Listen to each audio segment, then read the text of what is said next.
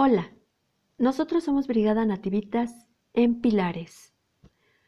Qué bueno que nos acompañas en esta emisión de relatos, mitos y leyendas de nuestros pueblos.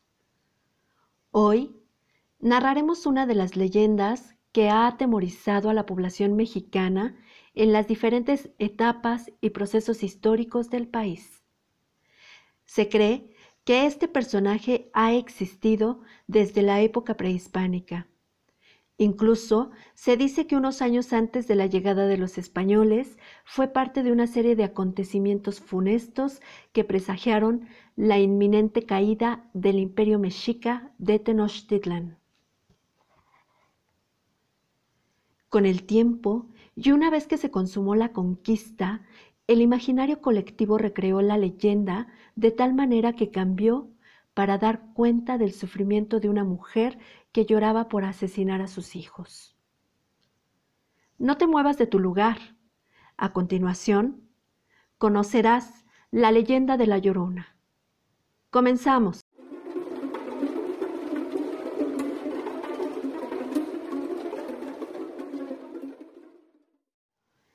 La fogata ardía y las llamas se agitaban como si quisieran escapar de algo. De repente, todo quedó en silencio. Ya nadie se reía, nadie hablaba, solo permaneció el susurro de un viento frío que acariciaba nuestros rostros y movía nuestros cabellos. Entonces, como si se tratara de una película de terror, una mujer emergió de entre los árboles.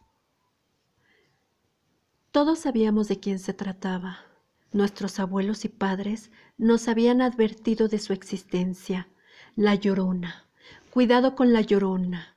Traté de decirme a mí misma que no era real, que no podía serlo, pero en la realidad se hizo un surco que me impidió diferenciarla del mito.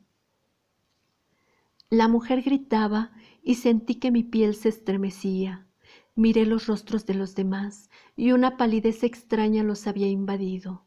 Sus cuerpos estaban quietos como si temieran llamar la atención de aquel ente. No puedo negarlo, yo también tenía miedo. Quise moverme, pero la llorona estaba demasiado cerca de mí.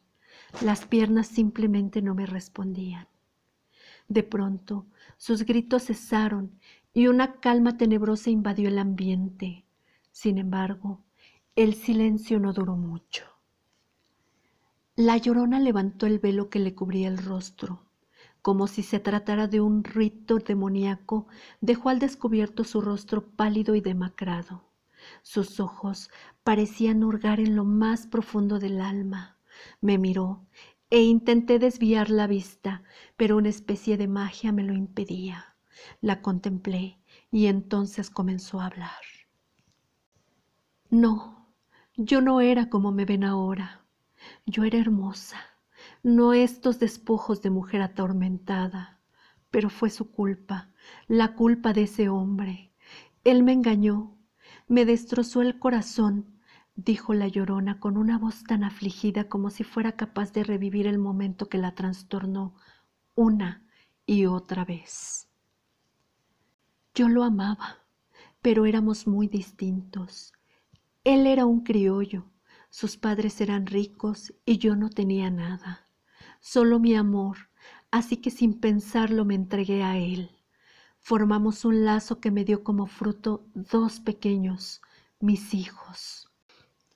Pasaron algunos años y el amor que creí que sería para siempre se terminó.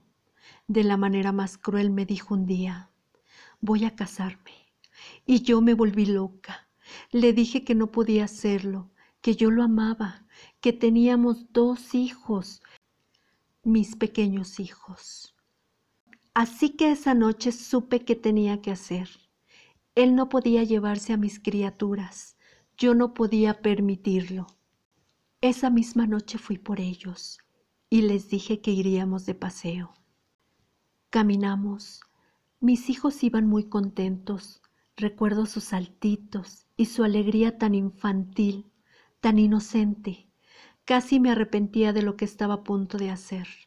Pero justo cuando llegamos a la orilla, escuché una voz que gritaba Mátalos, mátalos. La voz no se detenía y no sabía qué hacer.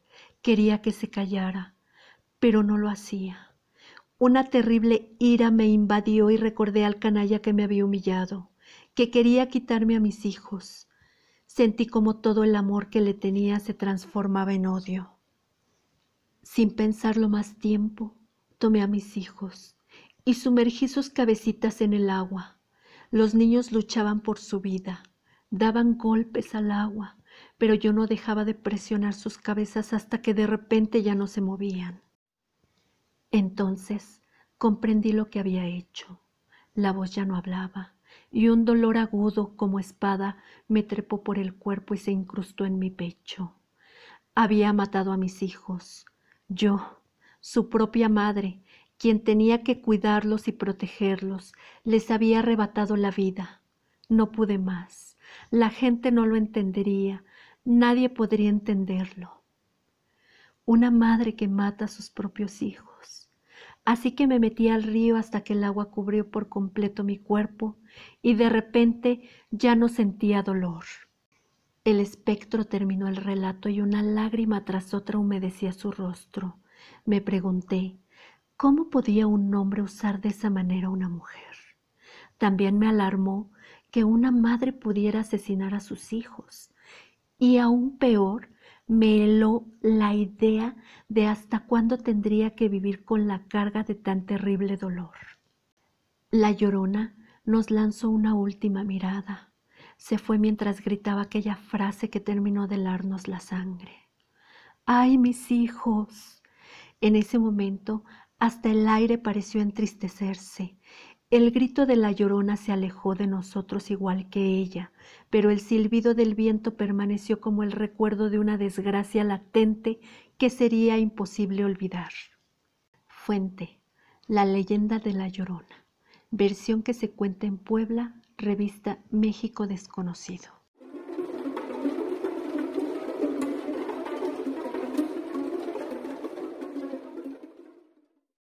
Qué bueno que nos acompañas en esta transmisión.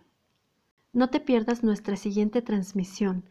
Hablaremos de los nahuales, una leyenda al igual que la llorona muy conocida en nuestro país y qué mejor que presentarla por este espacio. Se despide de ustedes la Brigada Nativitas. Hasta la próxima.